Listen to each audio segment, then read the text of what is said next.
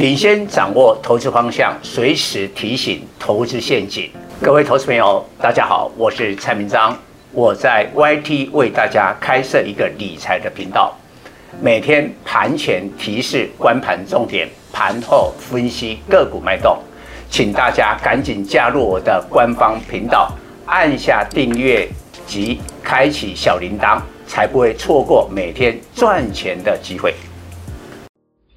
各位投资朋友，大家好，我是陈章。今天主题：石油危机排挤电子消费，选股朝向钢铁、化工、航运。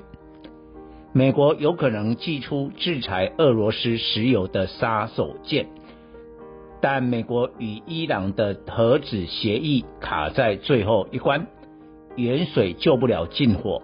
周一国际油价狂涨，布兰特原油期货一度大涨十八趴，每桶一百三十九美元。西德州原油也曾涨到一百三十美元。国际油价尚未创新天价，但上周美国汽油售价已来到每加仑四美元，距离历史最高的二零零八年七月四点一美元只差十美分。而本周将公布的美国二月 CPI 估计七点八至七点九趴，再写四十年新高，因此研判三月份后 CPI 将会突破八趴的惊人水准。如果俄乌战争持续数个月，欧美又制裁俄罗斯石油出口，恐怕市场最担心的停滞性通膨。将来临。所谓停滞性通膨，就是通膨恶化，但经济衰退。此时企业获利衰退，无法再投资，民众收入减少而不愿消费。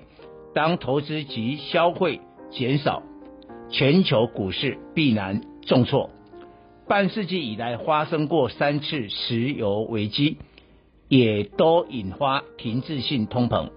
分别一九七三至一九七五年以色列与阿拉伯国家的中东战争，一九七九至一九八零年的伊朗革命及两伊战争，一九九零至一九九二年的波斯湾战争，台股这三次石油危机分别大跌六十三趴、三十趴及八十趴。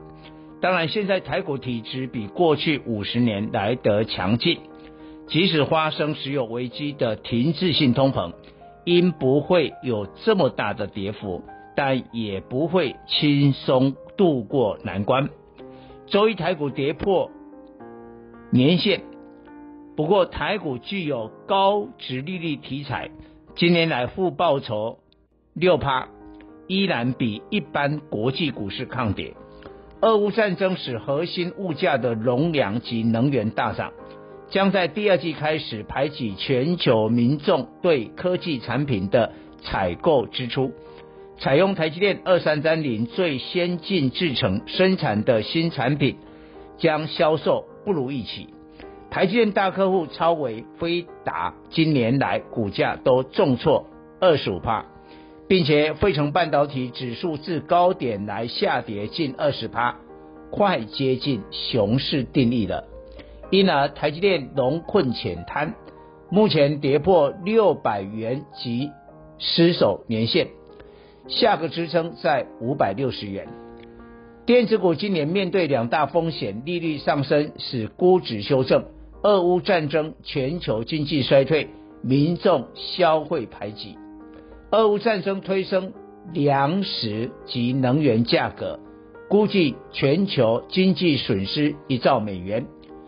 全球经济衰退的分界点，油价是否突破历史高点一百四十七美元？电子股高价高本益比冲击最大，台股千金加速会再减少。周一打入跌停的电子股，其实基本面都不错。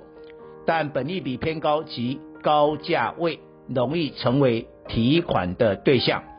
立志六七一九、四星 KY 三六六一、细微六二三零、六二三一，亚信三一六九等。以四星 KY 为例，去年 EPS 大赚二十一元，今年再上看二十八元，不过股价已超过千元，本利比四十倍太高，配息十元的殖利率仅一趴。这是俄罗斯遭经济制裁，当地智慧型手机、笔电、主机板、显卡销售开始转坏，厂商库存上升，不少台厂受波及。只是不愿公开承认，未来第二季财报会显现冲击。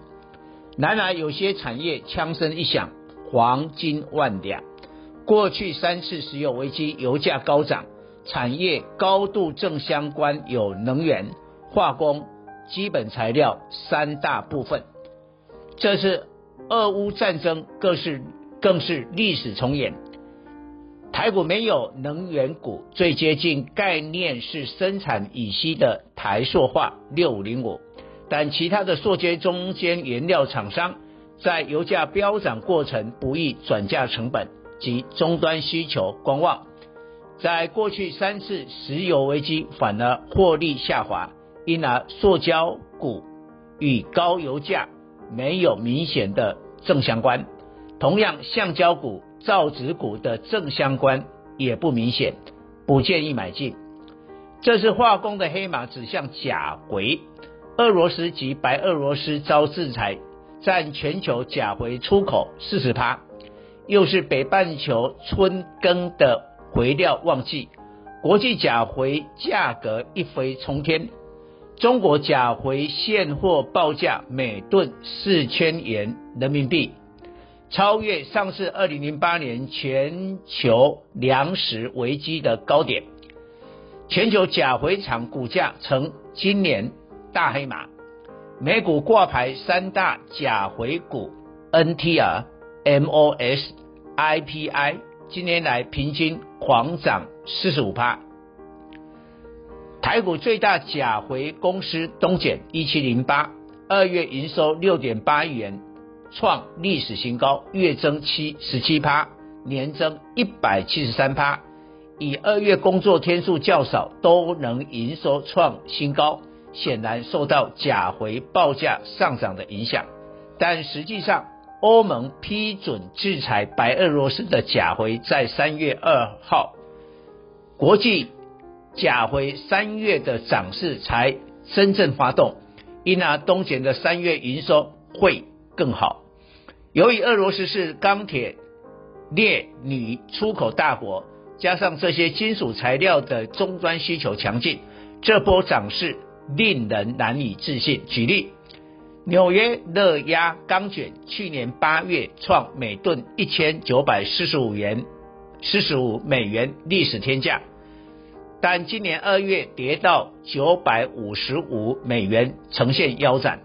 但俄乌战争开打及经济制裁目前反弹到一千一百七十五美元，低点来弹升二十趴。美国最大钢铁厂美国钢铁至三十美元跌到十八美元，跌幅四十趴。高盛先前看空今年钢铁市场，大降美钢目标价由三十四美元降到二十一美元，但俄乌战争后涨到三十一美元。快回来高点了，自低点来大涨七十二趴，而今年来涨二十八趴。台股两大热压钢铁厂中钢二零零二、中红二零一四，周一逆势上涨。中钢至高点四十六点七五元跌到低点三十一点四元，跌幅三十三趴。至低点来反弹二十五趴，今年来涨十一趴。股价能表现落后。国际钢铁能有上涨空间？的确，目前欧美、大陆的热压价格都在上涨，台股钢铁走势与国际接轨，而产品外销的比重较高的中钢、中鸿、业辉二零二三、盛宇二零二九、大成钢二零二七等较受惠俄乌战争的业绩成长。海运的货柜轮及散装轮成俄乌战争的最大赢家，远距运输激增。俄罗斯、乌克兰、白俄罗斯的粮食、钢铁、肥料无法运出，但改向南美、澳洲运货，距离及时间拉长都会反映在运价上涨。短期 BDI 震荡，但长线看涨。散装轮可以逢低承接，货柜轮公司寻找替代性航线，整体海里数增加，运价也会上涨，或加大欧洲囤货，整体吨位数需求上升。长龙二六零三有十艘二点四万 Q 超级货柜轮，四艘在去年已交付全数投入欧洲线，每艘造价一点四美元，跑一趟。就回本，迄今 SCFI 连跌七周，淡季效应外，也规避拜登政府紧盯运价。三月十五日起加征综合汇率附加汇 GRI，换算运价的涨幅十二至二十四趴，而 SCFI 今年来下跌七趴，使得实际运价是上涨，货柜三雄的获利仍是亮眼。以上报告。本公司与所推荐分析之个别有价证券无不当之财务利益关系。本节目资料仅供参考，投资人应独立判断、审慎评估并自负投资风险。